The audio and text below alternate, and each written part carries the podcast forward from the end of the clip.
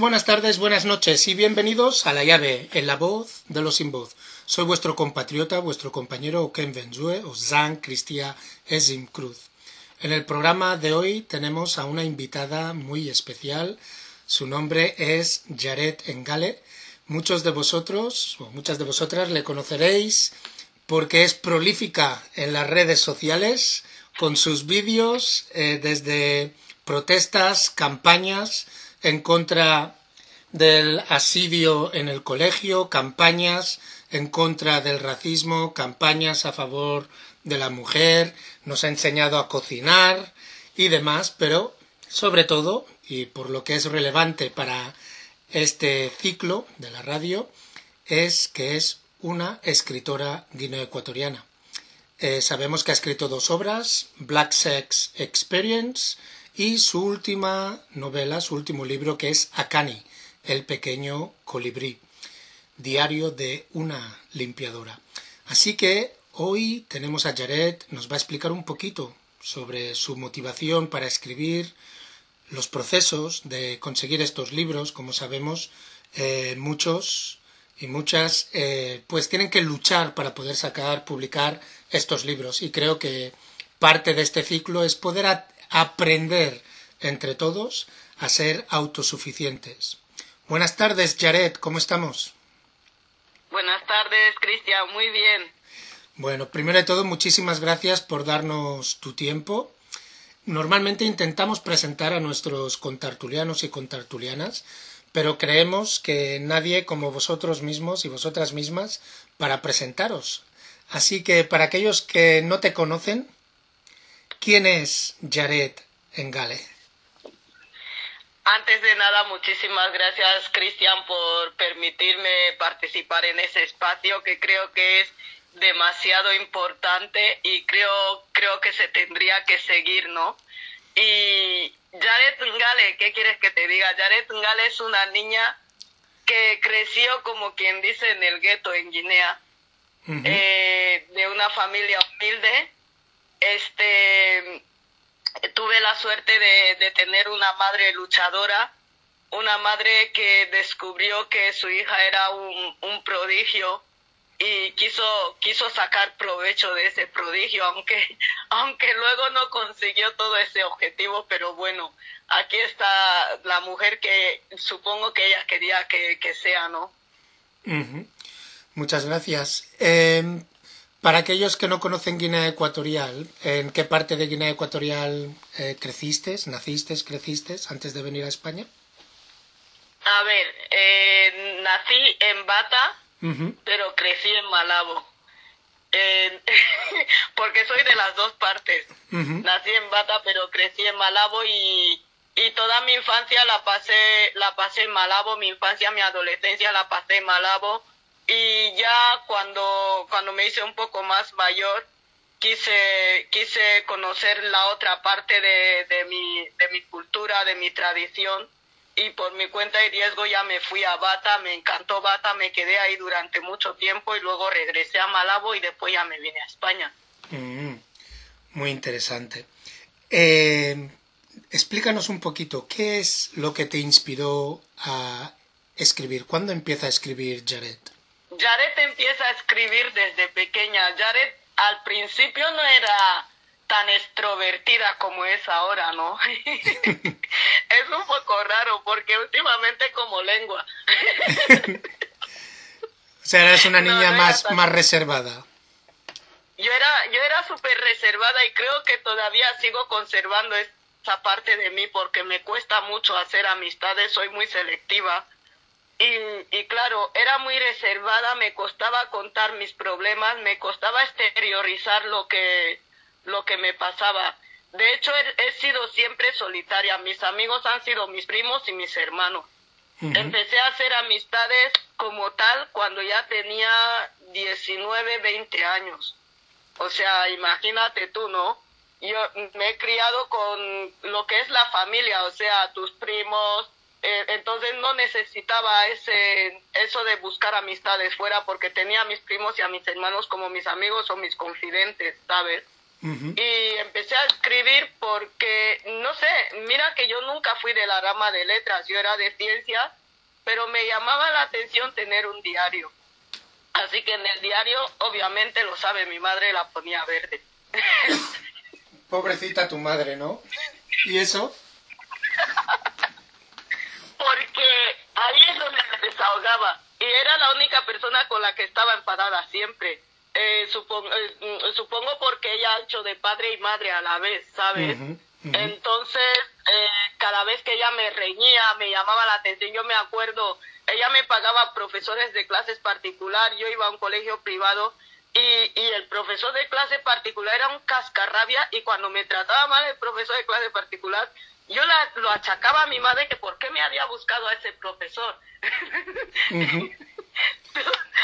ella era la causante de todo el mal que me sucedía a mí en mi infancia y en mi adolescencia, ¿no? Porque en aquel entonces tampoco era como niño, no eres capaz de asimilar que esta mujer tiene una, una carga familiar bastante grande, que no puede prestarte toda la atención que necesitas y, y es, es complejo hasta que te das cuenta. Mm, entonces ahí fuiste escribiendo en tu diario durante años. Mi diario era, era, mi mejor amigo y le contaba mis problemas. Mm. Hasta que un día me expusieron, mi prima cogió mi diario y lo leyó delante de un montón de gente y hasta del chico que me gustaba y me dolió muchísimo. Ay. Mira que has dicho que, que, no tenías amigos, que solo tenías primos y primas. Pues esa prima, no sé yo, ¿eh? Esa prima, esa prima diabólica. Me, me, me hizo tanto daño, me dolió muchísimo, te lo juro. Lloré y todo, lo pasé mal durante mucho tiempo. ¿Sabes? Cuando exponen algo tuyo, ¿no? Tan íntimo. y, y una pregunta, ¿tienes alguna eh, referente guineoecuatoriana? ¿Alguna escritora guineoecuatoriana o algún escritor guineoecuatoriano que te hayan inspirado? Que me hayan inspirado para escribir, no. Mm. Que me hayan inspirado y motivado en la vida, sí. Esta mujer fue, yo siempre lo digo, que ha dejado el nombre de Guinea Ecuatorial escrito en letras doradas, que dejó el listón muy alto y era la que era rectora de la universidad, la señora Trinidad Morgades Pesari. Era, es una señora a la que yo he tenido infinita admiración, ¿no? Por, por cómo era, por, por la inteligencia que tenía, aunque yo tenía un referente muy cercano que era mi tía Alfonsina Angale, la difunta, pero mi tía Alfonsina Angale a mí me ha marcado como persona, es mi personaje favorito según mi percepción de lo que es el, la mujer empoderada en Guinea Ecuatorial, pero luego he ido conociendo más referentes, así que sería un poco, ¿cómo se dice esto? Cuando tú eliges a tu familia y no eliges a alguien externo, yo prefiero elegir Injusto, a alguien externo. sí. Muy bien, muy interesante. Y, y hay, hay ahora algún, algún escritor o alguna escritora que, que sigas o que... O que eh, a mí, a mí el escritor que más me hizo escribir, eh, empujarme a, a, escribir, ¿no? Porque yo decía, a mí me gusta ese tipo de literatura y quiero hacerlo como él. Es un chico joven, es español, se llama Manuel Ruiz Montalvo. Mm. Ese chico escribe novelas eróticas y y es un tipo de literatura que sabes que para, para el pensamiento africano la mujer no tiene cabida. Mm. Es más, eh, hasta hace poco es cuando se ha empezado a explorar ese tipo de literaturas en mujeres. Y entonces era, es como un tabú, sobre todo cuando yo publicaba relatos que escribía, era como si tenías la puerta abierta a un prostíbulo. Mm. entonces, ¿Y, tiraba los dedos. ¿Y dónde publicabas esos, esos escritos? En mi blog. Ah, en el blog. ¿Es este el blog de Jared Engale o es un blog diferente? tengo, tengo dos blogs en WordPress, uno que se llama Jared Engale y otro que se llama Mi Otro Yo y Jared. Mi Otro Yo. Y Jared. Y Jared. Ah, qué bien. Vale, pues así podemos compartirlos, ¿no? ¿Están aún esos relatos eróticos ahí? Sí, siguen ahí. Y esos ahí, serían los principios, ¿no? Bueno, los principios, dijéramos, de, de la, la literatura de Jared Engale, en un sentido. Sí, sí, sí. Y luego los fuimos, los fui, fui perfeccionando porque eh, una de las cualidades que más me caracteriza es que soy muy persistente, soy cabeza cuadrada, a veces inconformista porque tiendo a no estar conforme con lo que escribo, me exijo mucho. Y entonces, ¿qué pasa? Que me empecé a dar cuenta que necesitaba pulir más mi vocabulario, necesitaba como, ¿cómo se dice? Suavizar más el lenguaje erótico, porque parecía más un lenguaje sexista que erótico. Mm, qué interesante, muy interesante. ¿Y cómo ha sido para ti entonces siendo... No, realmente no sé si eres la primera mujer guinea ecuatoriana en escribir este género, pero desde luego eres la, la primera en darle más, más a conocer, ¿no? Eh, porque todos Sí. hemos oído de, de tu libro cuando lo publicaste, Black Sex Experience. Eh, Sí. ¿Cómo, ¿Cómo ha sido para ti esa experiencia de ser, no sé, no, no sé si decir una pionera, eh, porque, porque no quiero, no quiero faltar al respeto si hay otra gente que haya escrito de ese género, habido, pero yo no las conozco. han, han habido otras, pero quizás no han profundizado tanto en lo que es la sexualidad en sí o el sexo, ¿no? Porque sabes que el sexo siempre tiende a ser un tema tabú. Mm, El caso es, primero, primero que nada decirte que yo no tenía pensado siquiera en mi vida que iba a publicar un libro, eso ya te lo digo. mm, no, no lo tenía pensado, pero en 2009 empecé a escribir una novela y me, me fui a Guinea, llevé la llave donde tenía la novela escrita y esa novela iba a, ser, iba a llamar mucho la atención porque hablaba sobre parte de la tradición fan que está muy olvidada y, y perdí la llave USB y me descompuse. Me descompuse porque la estaba escribiendo con tantas ganas que dije, mira, lo dejo, ya no vuelvo a escribir. En Mm. 2016 me diagnostican eh, neuralgia del trigémino. La Mm. neuralgia del trigémino es una enfermedad bastante dolorosa, horrible. No, no, no me gustaría conocer a nadie que lo pase porque es, eh, es mortal, te lo puedo asegurar. Y entonces, ¿qué pasa? Que te provoca trastornos, mm, ansioso, depresivo eh, y, y demás tipos de trastornos neuronales, ¿no?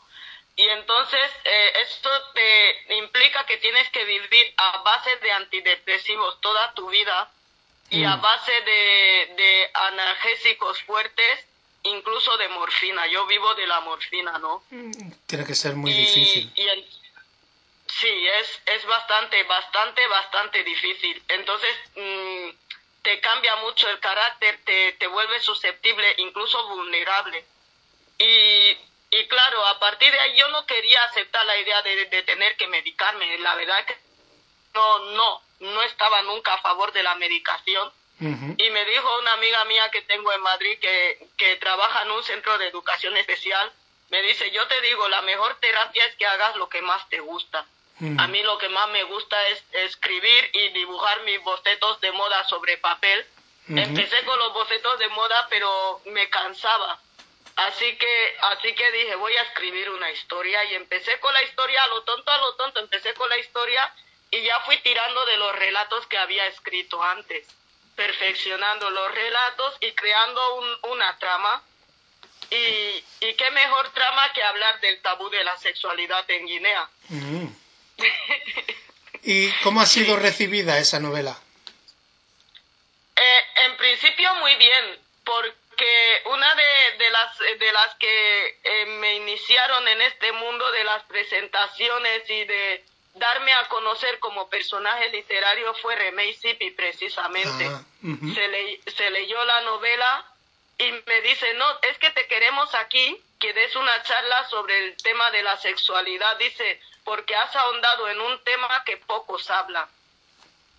Y, y claro, me, me, me, la verdad es que me motivó bastante, pero luego, luego tuvo sus críticas, porque las críticas que ha tenido ha sido más en el, en el colectivo guineano nuestro, donde cuando tú hablas del tabú de la sexualidad, ¿no? De respeto a la sexualidad de cada persona, es como si estás, eh, estás diciendo a la gente de invadir la intimidad de las personas. Mm. ¿Y tú sabes si tu novela se ha estado leyendo también en Guinea Ecuatorial? ¿Sabes si han llegado? Sé que a través de este ciclo se ha identificado que es bastante difícil eh, llegar a, Guinea Ecuatorial. ¿Tú has podido eh, vender tus novelas ahí? Envié 10 ejemplares a Guinea y no se compraron, me los trajeron de vuelta. Oh, oh. Así de así de tabú está el tema entonces, ¿no? Me los trajeron de vuelta, no se compraron porque según ellos que el precio es muy caro.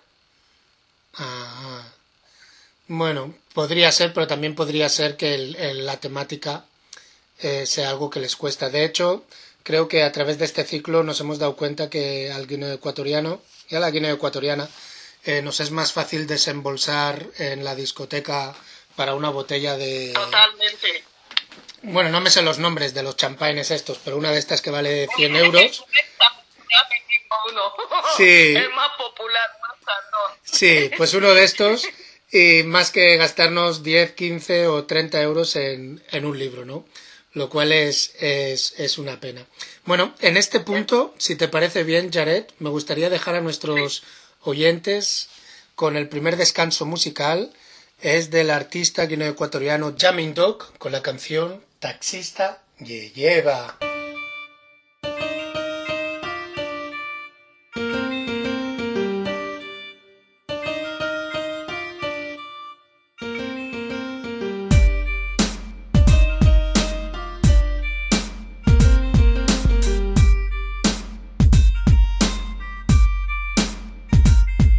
De mi taxi. Yo soy jefe de mi taxi. No tengo ningún cargo, me alimento por mi taxi. Al parecer no es bastante que nos puteen tanto ahora. Han decidido que no circulen los taxis. Trabajos no hay, explicación ninguna. Pero vemos cómo despilfaran nuestra fortuna.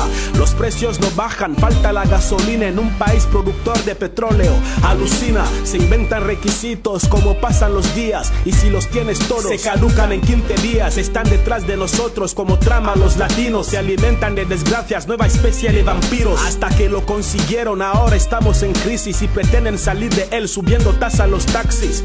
Les da igual que nuestros hijos no vayan al sí, total. Sus hijos van en esos coches grandes, 38 años sufriendo esta agonía. Guinea no ha dado ni un solo paso positivo al día. Intimidaciones, amenazas, torturas, lo que sea, pero ya no viviremos de rodillas. Hacer todos los decretos que queráis, sacar a las calles estas armas que tengáis pero el pueblo está cansado y cansado de verdad. Nos vais a meter presos, no es ninguna novedad. Taxistaren, yeah, lleva. Quizás antes tuvimos miedo. Pero se acabó. Taxistaren, yeah, lleva. Somos ciudadanos y no presos. Así que se acabó. Taxistaren, yeah, lleva. Si no sientes lo que sentimos vos Déjalo. Taxistaren, yeah, lleva. La verdad es que estamos ya hartos de esta situación. ¿Cómo se puede ser tan cínico? ¿Se puede ser tan malo? Totalmente abandonado un país que te ha dado de todo. ¿Cuál es tu problema con los pobres guineanos? Si lo has tenido todo, ¿qué más te ha faltado? ¿Ah? Estás tratando con personas, trae un boli y un papel, deja un momento las armas. ¿Ah? Vayamos tema por tema, tómatelo con calma. ¿Qué te han hecho los taxistas? Si aquí no queda nada, ni tampoco hubo. Los jóvenes se emigran porque aquí no hay futuro. Pésima gestión con el dinero público. Cumplimos un servicio, no somos políticos. Si nos creciera la nariz al mentir como a Pinocho, la de alguno estaría cruzando galaxias, rompiendo techos. Nos quitáis la vivienda, nos quitáis el trabajo, nos quitáis el servicio público, pero qué carajo. ¿Ah? Sois peor que un tumor. No habéis hecho nada que tenga valor. Y si yo soy sincero y claro que voy a hacerlo, una Guinea sin vosotros puede ser mucho mejor. Yeah, dejémonos de tanta magia. Dense cuenta que ya no tienen labia. Pronto las elecciones, vi que vot Wadu. Ya no sabes manejarlo, Obadon Nambut, taxistaren, yeah, lleva. Quizás antes tuvimos miedo, pero se acabó. Taxistaren, yeah, lleva. Somos ciudadanos y no presos, así que se acabó. Taxistaren, yeah, lleva. Si no sientes lo que sentimos, pues déjalo. Taxistaren, yeah, lleva. La verdad es que estamos ya hartos de esta situación. Bienvenidos de vuelta a la llave, en la voz de los sin voz. Estamos aquí, seguimos con la entrevista con Jared Engale.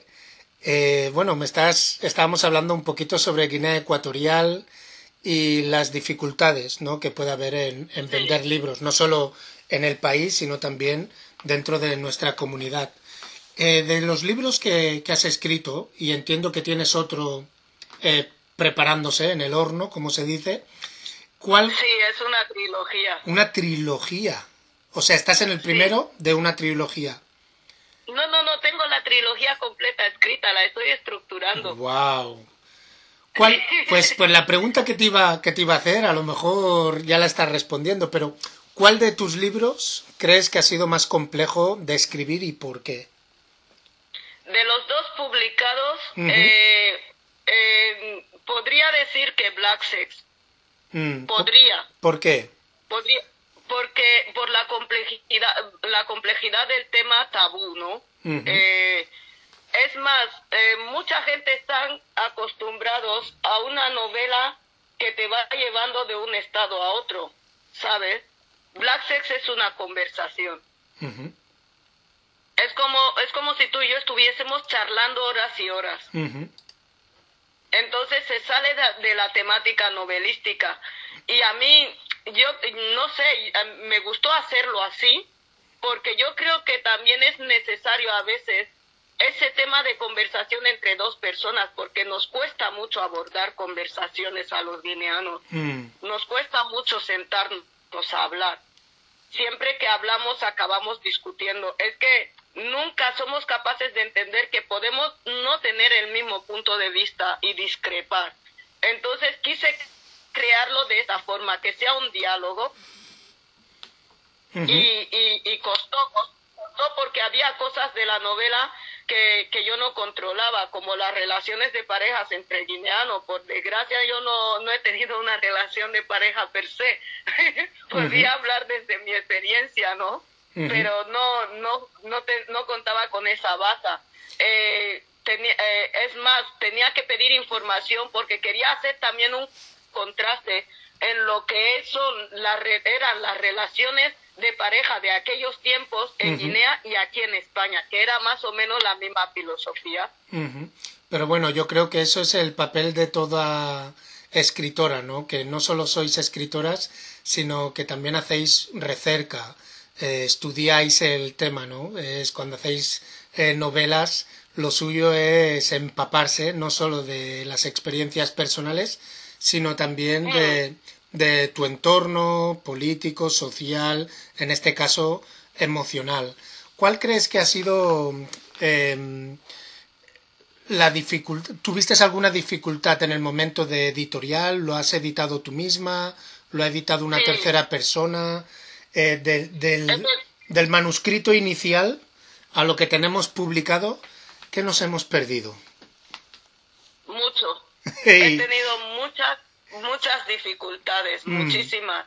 La primera editorial que me iba a publicar no, no me iba a autopublicar, era una editorial tradicional. Ellos iban a poner la pasta, sacar los ejemplares y llegó un momento en el que me desesperé, me desesperé porque ya tenía todo escrito uh -huh. y, y es más, no hay peor cosa como cuando tienes tu manuscrito escrito y luego que, que después de un tiempo lo tengas que revisar y ya te des cuenta que hay errores y tengas que volver a revisarlo y así lo vas, como dicen, el mono vistió a su hija hasta que lo convirtió en, en otra cosa. Sí. Uh -huh. Entonces, entonces ellos ya tenían todo le, para publicarlo y de repente, de golpe y porazo, eh, mi editor ya no me respondía. Mm. Así que, pasados los tres meses, eh, me cabré eh, y como soy tan impulsiva puse una publicación que ya no quería publicar la novela que cuando y porque ya tenía las dos novelas escritas que cuando eh, se diese la oportunidad lo iba a publicar por mi cuenta mm. y él se enfadó conmigo que porque él él tenía depresión y me sentó mal porque digo yo no soy adivina si tú estás pasando por un mal momento, me cuentas que estás pasando por un mal momento y sé cómo, qué hago. Si me espero si me aguanto o me, o me busco la vida, ¿no? Pero pero fue así y después de, de esa conversación tres meses después me hablaron del proyecto crowdfunding. Eh, hice un primer crowdfunding fue nefasto porque era todo o nada y no había leído esta parte del guion que era todo o nada así que Ah. al no llegar al- a la cantidad que estaba solicitando eh, eh, lo hice por la eh, plataforma Berkami Berkami devolvió todo el dinero y Berkami me propuso que todo el mundo que había aportado, que yo le diese mi número de cuenta para que ingresasen el dinero. Y según las, las recompensas que, que estaban en, en, en Berkami. Pero ¿qué pasa? Que, que, la, que la gente es muy, ¿cómo se dice? Desconfiada. Ujú. Así que tuve que crear una campaña en GoFundMe alternativa para que la gente supiese que debido a que les han devuelto el dinero, eh, eso era, era lo que pasaba y así los que se confiaron en, en meter el dinero en cuenta lo metieron en cuenta y los que pudieron eh, metieron en la campaña, pero ya no fue lo mismo porque yo misma tuve que poner mucho dinero, Ujú. pero al final salió, salió la obra, cuesta mucho, es difícil, tiene mucho curro por detrás, eh, tienes que estar pendiente de las correcciones, tienes que estar pendiente de todo lo que vayan a hacer porque por cualquier fallo la culpa es tuya por no revisarlo. Mm. Pero dentro de, del reto que fue publicar este libro, editar y publicar este libro, supongo que hay una inmensa satisfacción de haberlo hecho, de haber sido autosuficiente, ¿no? Sí, porque si te soy sincera, hasta hoy no me creo que yo haya escrito dos novelas y que esté a punto de publicar una trilogía. También, también te lo digo. Es, es una cosa que, ah, has escrito un libro y yo, ya, sí, como un, ¿y? ¿Sabes? pero, pero sí que hay mucho esfuerzo detrás, mucho sacrificio, porque no solo creas una campaña de crowdfunding, tienes que hacer publicidad, tienes que dar el coñazo, tienes que exponerte a que te bloqueen también. Sí, sí. O sea que debe haber sido bastante, bastante difícil. Y para aquellos que les gustaría saber dónde encontrar, ahora estamos hablando del de Black Sex, eh, Sí. Black Sex Experience, ¿dónde lo pueden encontrar? En, por PayPal. Eh, PayPal. te voy a pasar los enlaces. Perfecto. Sí. Entonces los pueden encontrar en nuestra página. Y una pregunta, Jared. Sí. Eh, supongo que te la habrá preguntado más gente. ¿Por qué decidiste ponerle un título en inglés? Eh, para eh, el, el título era un poco, yo no sé, se me, se me cruzaron los cables y, y porque el libro, el libro era Black Sex Experience, Fantasías de una rebelde. Yo, yo Black Sex Experience, cuando lo dices en español, dice experiencia de sexo negro, no tiene, no no, te- tiene sentido ninguno. Entonces, eh, en, en inglés le cambia ese matiz, ¿no? Y, y preferí que se quedase así en inglés. Y luego lo, lo que era la historia re- real era la fantasía de una rebelde, pero mi editorial se comió mi subtítulo. Vaya. Bueno, pero ya la han oído, ¿no? Fantasías de una rebelde. Bueno, en este punto, si te parece, Jared, vamos a dejar a nuestros oyentes con el segundo descanso musical. El segundo descanso musical es de la mano de Yuma con Hermano L y la canción es Si fuera tu madre.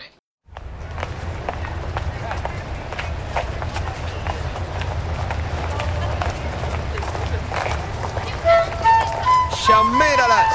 Para llevar, no llevan nada en el cuerpo. ¿Vais a currar o qué? ¡Yal! ¡Tápate! Ay, dime qué es lo que no supe. La vida contigo era así de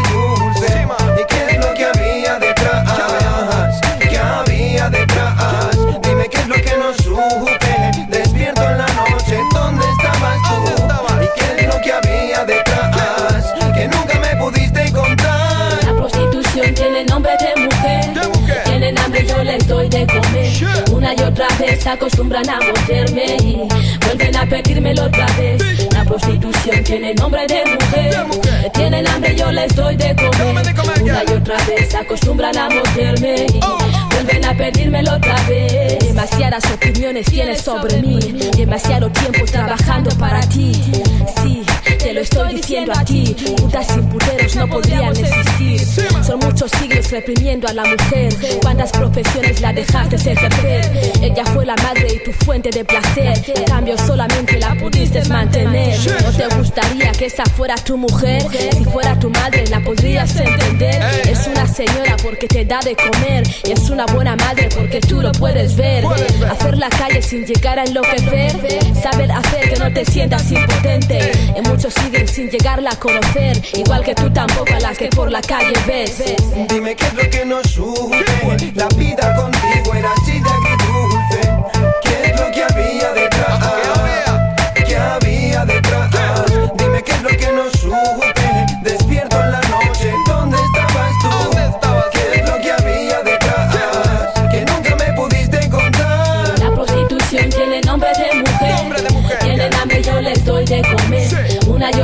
Se acostumbran a morderme y vuelven a pedírmelo otra vez. Otra La vez más. prostitución tiene nombre de mujer. De mujer. Tienen hambre, yo les doy de comer. Una y otra vez se acostumbran a morderme y vuelven a pedírmelo otra vez. Antes era distinto y estando en quinto no tienes ese instinto. Lo que había atrás vuelve ahora. Duelen mis caprichos de ayer. Te pedía como todo, pero sin saber que lo que había atrás vuelve ahora.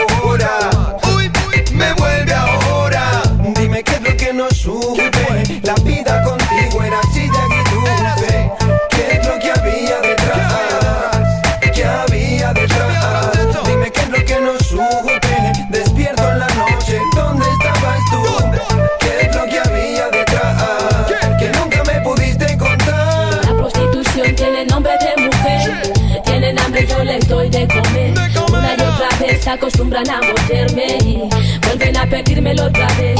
La prostitución tiene nombre de mujer. Tienen hambre, yo les doy de comer. Una y otra vez acostumbran a morderme y vuelven a pedírmelo otra vez. Hay una gran historia detrás de cada mujer. Yo no soy mejor porque no vendo placer. Soy una persona que lo intenta comprender. Si no tienes nada, ¿qué más puedes perder? Muchas prostitutas bajo trajes de Chanel, mujeres de oficina, ilustres señoras de. No, no tengo ganas de ofender, pero si fuera tu madre lo podrías entender. Modelos y mises señoritas con caché. No tiene importancia si salen antena 3. ¿No te has preguntado quién se come ese pastel? Si fuera tu madre lo podrías entender. Ey, pon las cosas del revés. Puedes aprender a devolver ese placer. Yo soy mujer y te puedo prometer que nunca pagaría por lo que sabes hacer. Dime qué es lo que no supe. La vida contigo era así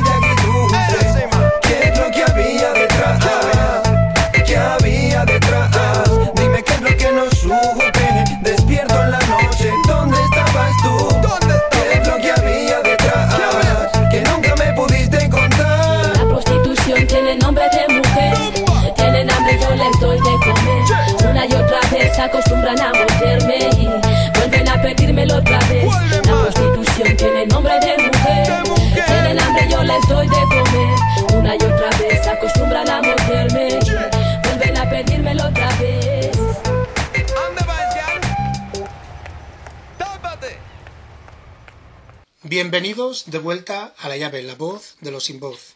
Seguimos aquí con, con Jared Engale. Ahora, obviamente, me gustaría oír un poquito sobre Akani.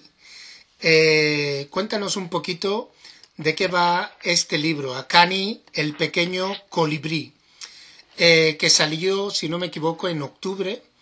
Eh, cuéntanos un poco sobre la historia, que, cuál es la historia de trasfondo de Akani y por qué debería de leérselo, tanto guineoecuatorianos, guineoecuatorianas, como el resto del mundo, ya que literatura, al final es literatura en español, ¿no?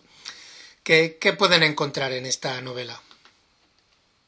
Akani es una denuncia social. Es una, es una denuncia social con un trasfondo muy fuerte. Akani es la historia de Guinea, pero sin mencionar Guinea. Es la historia de África, ahondando en esos problemas de dictadura, represión, eh, trata de, de personas, eh, guerra, sangre, Akani es ese dolor que, que se siente, que sentimos los africanos que estamos fuera, pero que cuando lo contamos nos dicen que tenemos victimismo negro. Mm. Entonces, Akani, he, he creado una historia que se vea desde la visión de una persona occidental, que empatice con la historia, que se dé cuenta del problema real y que pueda narrarlo. Mm. Akani son esas mujeres que han venido aquí en busca de un futuro mejor y han sido maltratadas psicológica y verbalmente. Son todos esos hombres valientes que cruzan el desierto, que cruzan el Mediterráneo y cuando vienen aquí en busca de un futuro mejor se creen que van a encontrar un futuro mejor. Lo que encuentran incluso a veces es más represión que la que viven en sus propios países. Acá ni es ese grito.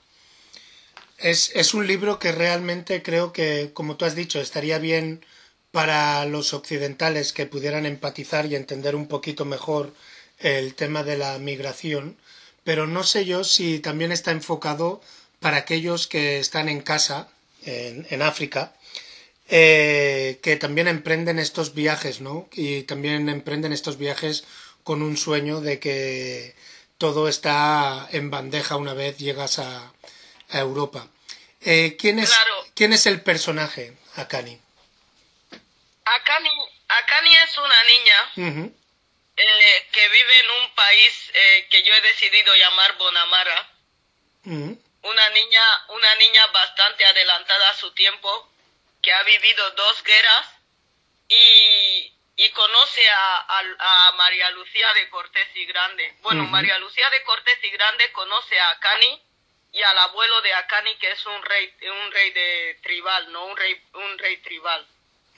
Y, y María Lucía de Cortés y Grande, eh, su labor de voluntaria la hace vivir de cerca la represión, la situación que le, que le lleva a estas personas a aceptar la subyugación de un gobierno.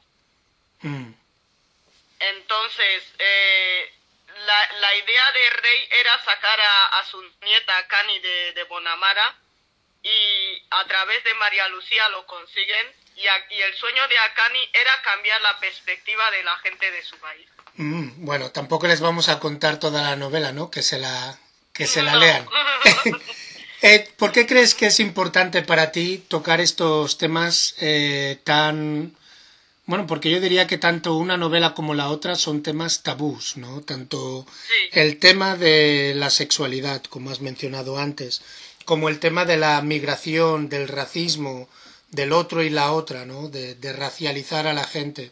Son temas bastante peliagudos, difíciles de, de tener debates abiertos y honestos con, con gente, ¿no? Claro, ¿Por qué, ¿Por qué te gusta tocar estos temas? por crear conciencia. Pensaba que ibas a decir por, por crear conflicto, conciencia. muy bien, muy bien.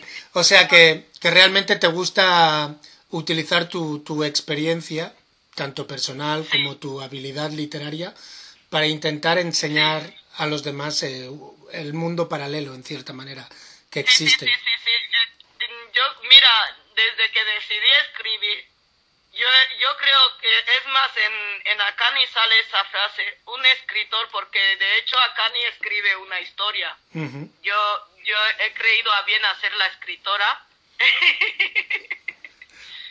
Otro spoiler. y, y creo que creo que el escritor tiene más facilidades de denunciar situaciones. Y como escritor, yo me siento en ese en esta obligación, no, no es obligación, el deber, ¿no? De, de crear conciencia, de, de, de, de abrirle la mente a la gente, porque es cierto que la ignorancia acampa mucho a sus anchas últimamente. Y, y como una persona que ha sufrido racismo, tanto institucional como social, en sus propias carnes, Ujú. y la verdad, lo que, lo que hemos y estamos pasando mis hijos y yo no se lo deseo a nadie. Eh, quiero, quiero que mucha gente haga el ejercicio de ponerse en la piel de una, de una persona que lo deja todo para buscar un futuro mejor. Mm. Has, has tocado un tema bastante importante que aunque el ciclo es sobre escritura, y sobre literatura guineoecuatoriana, yo creo que es importante que nos des una pincelada al menos de, de cuál es el problema de trasfondo que estás hablando ahora con respecto al racismo que sufres tú y tu hija y tu hijo. Eh, entiendo que es una campaña que se llama Yo soy, yo también soy Carlos, ¿no? ¿Me equivoco? Sí. Eh, explícanos un poquito qué es lo que, lo que está pasando en, bueno, creo que es un pueblo, ¿no? En un pueblecito que vives. En Poblete se llama el pueblo, un pueblo de Ciudad Real donde vivo y que mi hijo ha sido víctima de acoso escolar por racismo. eh, a raíz de que yo me quejé que pintasen a Baltasar de negro. Mm. Así que imagínate tú el pitoste, diez niños le, a- le agredieron física y verbalmente a mi hijo, día sí, día también. Y cuando me rebelé, pues ya sabes, la ley mordaza. No puedes decir que esto está pasando porque la racista eres tú al final. Mm. Yo era, yo me convertí en la racista y la verdad es que no lo podía dejar pasar porque estaba viendo que se estaba en peligro la vida de mi hijo porque dichas situaciones habían creado en mi hijo un trastorno que el, el, el niño estaba a punto incluso de, de atentar contra Mm, su propia mm, vida. mm. Eh, yo misma yo misma he pasado por ese proceso dos veces. He recibido amenazas por teléfono. He recibido amenazas en mi ventana en mi, en mi eh, o sea las amenazas las las hemos recibido día sí día también. Y como que se han ido calmando las cosas cuando han sabido que ya están en los tribunales. O sea, ahora está todo en manos de abogados ya. sí sí sí. Y si hay alguna persona, no sé, que tal vez esté escuchando el programa y le gustaría eh, ayudar, no sé si necesitas algún tipo de, de ayuda o de apoyo, ¿cómo pueden apoyarte? ¿O cómo pueden apoyar a, a tu Eh, familia? hay una hay una campaña abierta si quieres te envío el link Ujú, por favor. hay una campaña abierta de GoFundMe Ujú, donde estamos intentando recaudar fondos para pagar a los abogados. Y luego hay una campaña en una plataforma que se llama Osoigo. Y Ujú. esa esa plataforma lo que hace es llevar el tema a las Cortes de Castilla-La Mancha aunque ahora mismo el, el, el tema ya está en las Cortes. No puedo adelantar mucho más. No, no, no hables. solo puedo decir que solo puedo decir joder me va me dan ganas de llorar porque ayer es cuando me dieron la noticia solo Mm. puedo decir que lo admitieron a trámite y que y que va a tirar para adelante Bueno, te- os deseamos mucha suerte desde aquí. Vamos a compartir las páginas de, de crowdfunding y vamos a participar, obviamente, también contribuir a ello. Y bueno, esperamos que tanto Carlos como cualquier otro niño eh, africano, afrodescendiente o incluso español autóctono que esté pasando por este tema de acoso escolar, eh, que puedan resolver esa, ese tema porque es un tema bastante peligroso, sobre todo en ese, en ese punto de, de desarrollo infantil que pasan nuestros, nuestros niños, ¿no? Cuando se convierten en, en jóvenes. Es, es, un, es un punto de transición bastante, bastante difícil ya de por sí. Eh, volviendo, volviendo y sin quitarle hierro al tema, pero volviendo a, Kenani, creo que es importante, creo que era importante que la gente entendiera el trasfondo y la forma que tienes tú de, eh, como has dicho tú, ¿no? De poder sobrellevar estas barreras, estas dificultades que a veces te trae, te trae la vida y es a través de la escritura, ¿no? Y creo que es muy noble de tu parte querer compartir eh, estas experiencias de una forma más equilibrada, de una forma más sincera, de una forma que puede llegar a, a todos, incluso a aquellos que están acometiendo en contra de, de tu hijo y aquellos, y cuando digo aquellos, aquellas estructuras que no se quieren dar cuenta que están ciegos frente a la desigualdad y a, la opresión que están ejerciendo sobre ti y sobre tu familia, especialmente sobre Carlos. Bueno, en, en este punto, si te parece, eh, Jared, vamos a dejar a nuestros oyentes con el tercer descanso musical. El tercer descanso musical es de la mano de Las Hijas del Sol y la canción se llama Los pájaros están dormidos. Echo, echo, we are liberty? Kiola bonetia, lunetia tuevero, aletia patua papua, chitua papua bosoko. Mbotokari chibololo, si ve que ve que caripotonca, sirobotenca la pared. Eco, eco, weare leberi, que wala bonechia, lo bonechia tuevero, alechia patua papua, chitua papua bosoko, mboto karichi bololo, si ve que ve que caripotonca, surobotenca la pared. Eme, eme, wa para wa serala, mero pawiye, mero keloa, eche olo bekiva, kao bolo berine kija, nkawem, nkawem, nka mi bio, ale peisi tumpete, ni le siren con vela quiño. Eme, eme, nên chia tự gì mê đô qua cú bia mà, nấu can nê. Mê đô qua cú bia mà, nấu cay ba. Mê đô qua cú bia mà, nấu cabita mê đô qua yo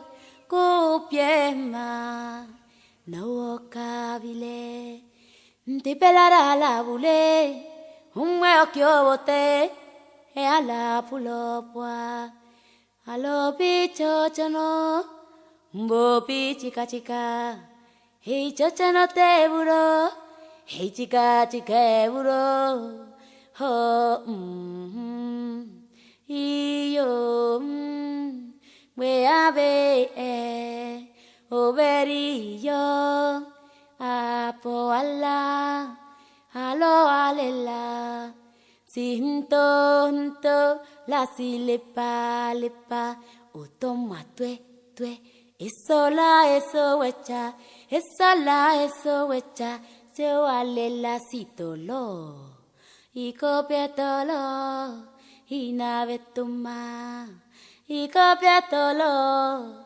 navetuma avanori nori amavetolo chauwe. Avanori nori amavetolo chauwe. Bueto hale wale, bueto hale te babe, ho mm ho mm ho mm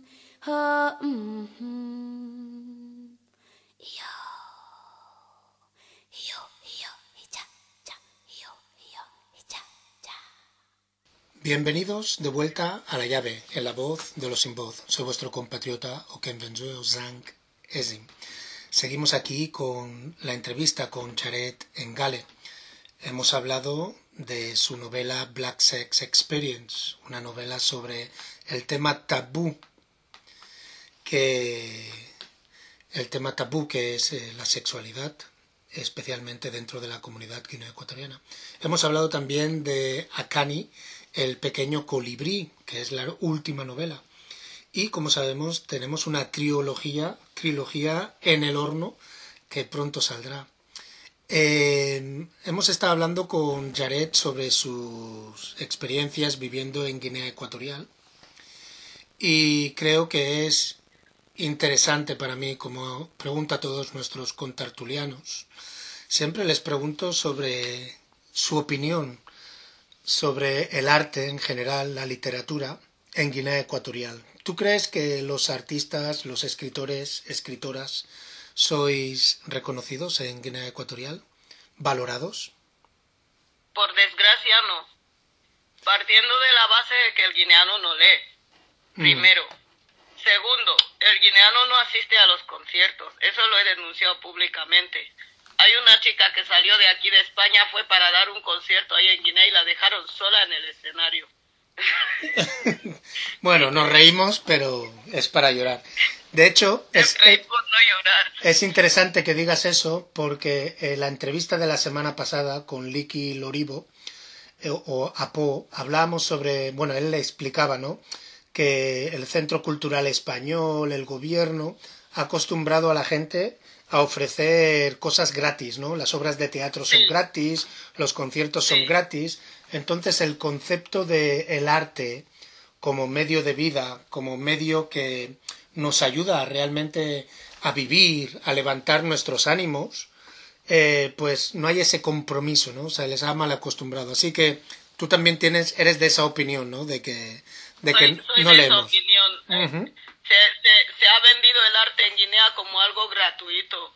Mira, el, el arte es el sudor y el esfuerzo de una persona. Vale que regales una obra al, a tu gobierno, vale que regales una obra a un amigo, pero si un amigo te quiere de verdad, no permite que le regales tu obra, te lo compra. ¿Por qué? Porque sabe que es esfuerzo, es sacrificio, es tiempo. Y, y, y, y cuesta mucho conseguir que, que, saques adelante una obra, ya cuesta muchísimo. Yo te digo que he tenido que lidiar con familiares que me han bloqueado mm. porque estaban hartos de que les envíe el mismo enlace de participación en la campaña de, de crowdfunding.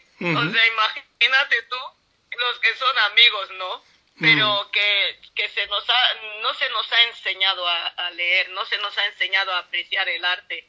Es más, eh, yo me acuerdo de frases de la infancia de donde un niño aspiraba a ser pintor o escritor y le decían, eso no da dinero. ¿Sabes? O sea, aún seguimos en eso, ¿no? Y realmente, por desgracia, creo que pocos, pocas escritoras guineoecuatorianas y pocos escritores guineoecuatorianos pueden decir que viven eh, de vender sus libros, ¿no? Que es, es, una pena cuando en otros países eh, sí que se puede. ¿Cuál es, basado en esta, este escenario eh, socioeconómico, sociocultural que tenemos en Guinea Ecuatorial y en la diáspora, cuál es tu mensaje a la juventud guineoecuatoriana? Yo siempre he tenido un mensaje claro. Si tienes un objetivo, lucha por, por cumplirlo. Cuesta mucho llegar a la meta.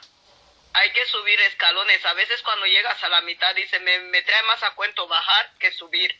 Pero a veces hay que luchar eh, una de, una de, de, las cosas que son muy latentes también en nuestra sociedad es que no nos han enseñado a luchar por, por lo que queremos.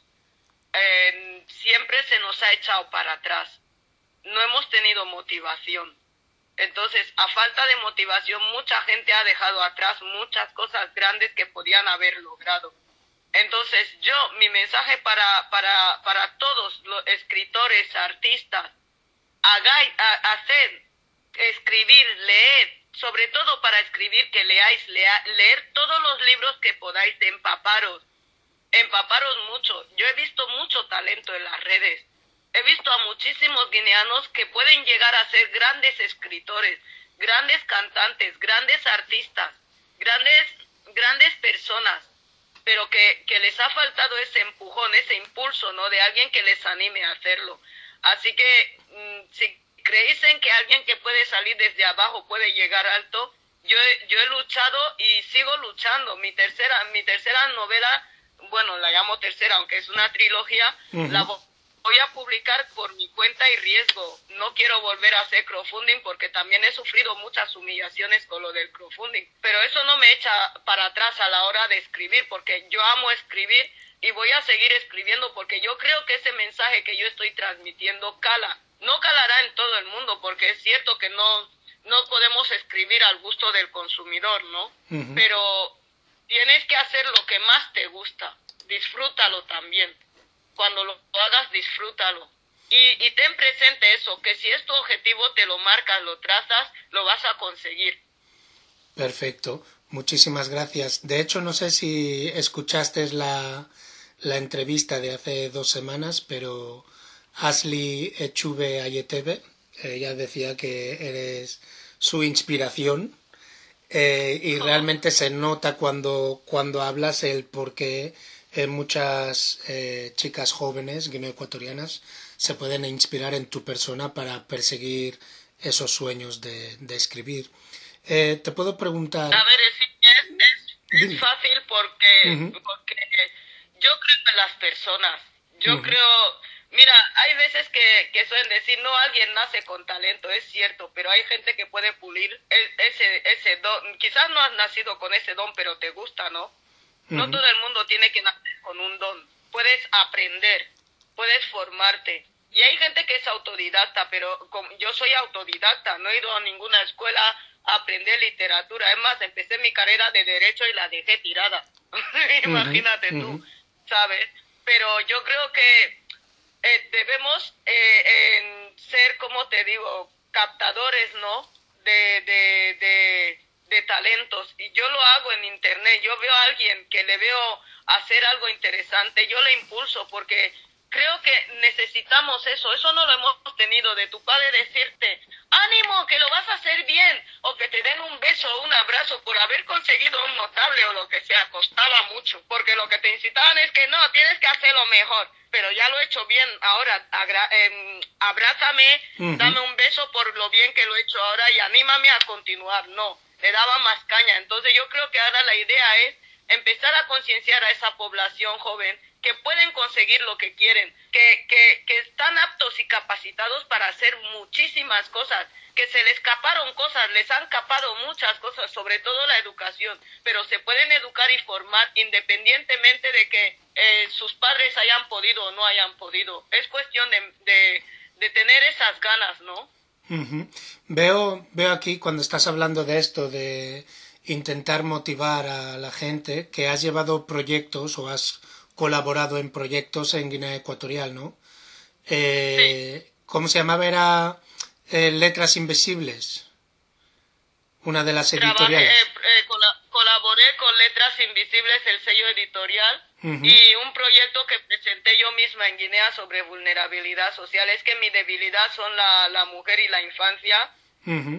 Yo he tenido, no puedo decir que he tenido una infancia difícil, mentiría eh, mi madre ha hecho todo lo posible porque no nos faltase de nada, pero yo he visto a familias que lo han pasado muy mal, que han necesitado de apoyo y no, no han tenido ese apoyo. Entonces, mi idea era que se creen servicios sociosanitarios en Guinea que, que amparen a la población porque hay mucha gente que necesita dinero para ir al médico, para medicaciones y todo, y no hay, y que se creasen un programa sistematizado de historiales médicos, que historiales clínicos de los pacientes para que no tuviesen que andar con cuadernos a diario y que no les tuviesen que decir todos los días que tienen paludismo o que han muerto de una enfermedad que venían padeciendo o, o yo qué sé, lo, la excusa uh -huh. que se quisiesen inventar.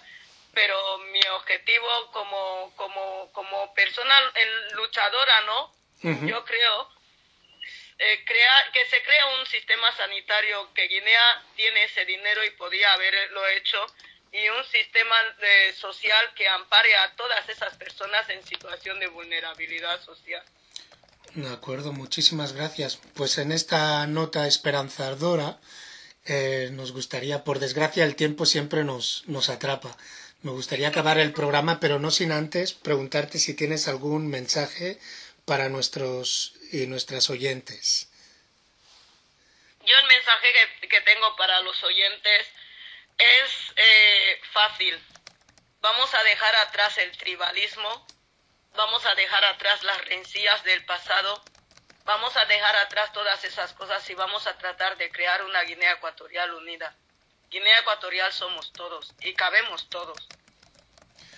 Muchísimas gracias. Bueno, pues eh, ya sabéis todos, Jared Engele eh, nos pide a todos que vayamos, que dejemos atrás el tribalismo y creemos esa Guinea ecuatorial en la que todos cabemos y una Guinea ecuatorial que pertenece a todos. Eh, ya sabéis, aquí tenéis los enlaces en nuestro canal de YouTube, en nuestro podcast, en canal de Facebook, los enlaces si queréis comprar los libros, tanto el de Black Sex Experience como el de Akani el pequeño colibrí, diario de una limpiadora, y le vamos a poner ahora a Jared en un compromiso y le vamos a pedir que dé, que ofrezca la llave eh, una entrevista exclusiva o un lanzamiento cuando salga la, trilogía o el primer post de la trilogía, si no le importa. No, no, no, no me importa para nada. Además es un tema bastante escabroso. Perfecto. ¿Para cuándo crees que estará la, la trilogía preparada? Yo creo que para, para esas fechas, porque entre que estoy estructurándolo, porque hay cosas que no me cuadran y luego cuando lo tenga la editorial, corrección, maquetación, la portada y toda esa cosa, pues unos 6, 7 meses. Perfecto, pues aquí estaremos esperándote con los brazos abiertos, virtualmente, si se han abierto las fronteras, a lo mejor hasta nos atrevemos a hacer cara a cara y lo grabamos como es debido eh, en vídeo. Muchísimas gracias por tu tiempo, Jared, muchísima suerte en todo, tanto en lo literario como en lo personal, en cuanto al juicio que parece que, que está en curso. Eh, te deseamos mucha suerte y vamos a intentar colaborar en lo que podamos y también a distribuir las reseñas que nos has enviado para a ver si podemos apoyarte a ti y a todos muchos otros niños y niñas que en España y en otras partes del mundo sufren el acoso escolar y sufren racismo. Muchísimas gracias por tu tiempo. Ya sabes que esta es tu radio. Cuando quieras eres bienvenida para debatir sobre lo que quieras, incluso sobre esos temas tabús que muchos no quieren y muchas no quieren oír. Muchísimas gracias a vosotros, un beso grande y feliz, feliz semana, que tengo ceseo y estoy todo el rato peleando con ellos. Muchísimas gracias. Bueno, ya sabéis dónde encontrarnos, okenvenzue.com o kenvenzue en Facebook y recordar, como siempre decimos, otra África es posible. Pero como ha dicho Jared Angale, debemos de dejar atrás el tribalismo y debemos de crear esa nueva Guinea Ecuatorial, esa nueva África. Un saludo. Os dejamos con Mista O y la canción se llama Obangam. Nos escuchamos la semana que viene. Oh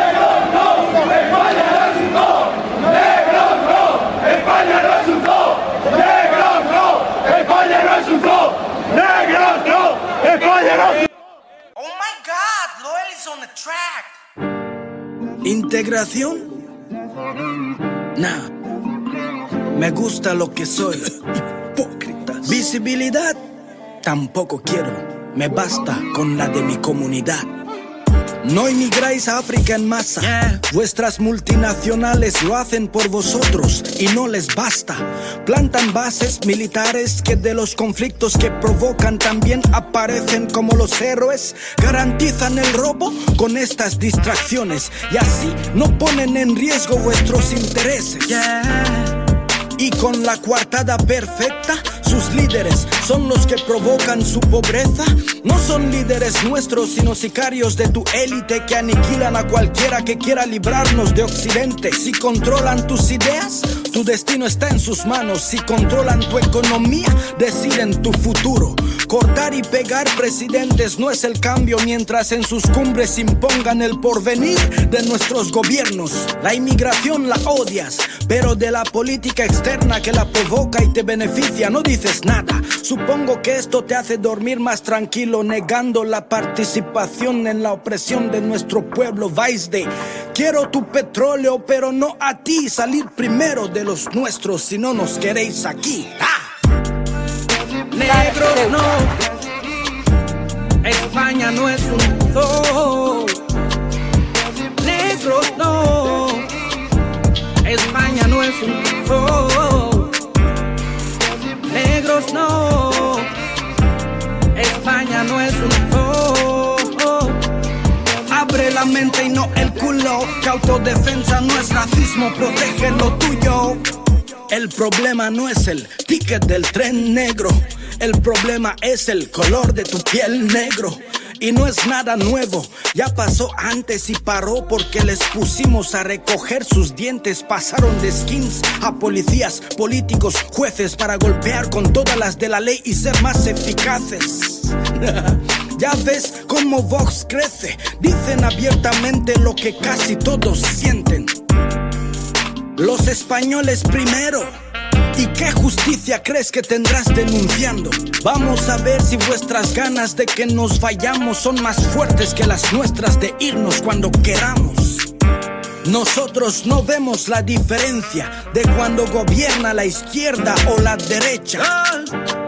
Dos caras, la misma moneda. Por eso no importa quién venga.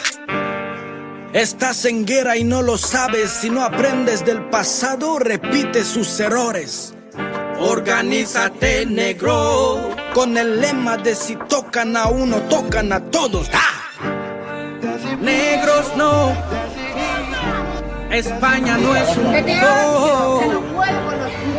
Negros no. España no es un Negros no. España no es un zoo. Abre la mente y no el culo. Que autodefensa no es racismo, protege lo tuyo. Negros no, no. España no es un zoo. Dicen. Negros no. España no es un zoo. Dicen. Negros no, no. España no es un dicen. Abre la mente y no el culo. Que autodefensa no es racismo, protege lo tuyo.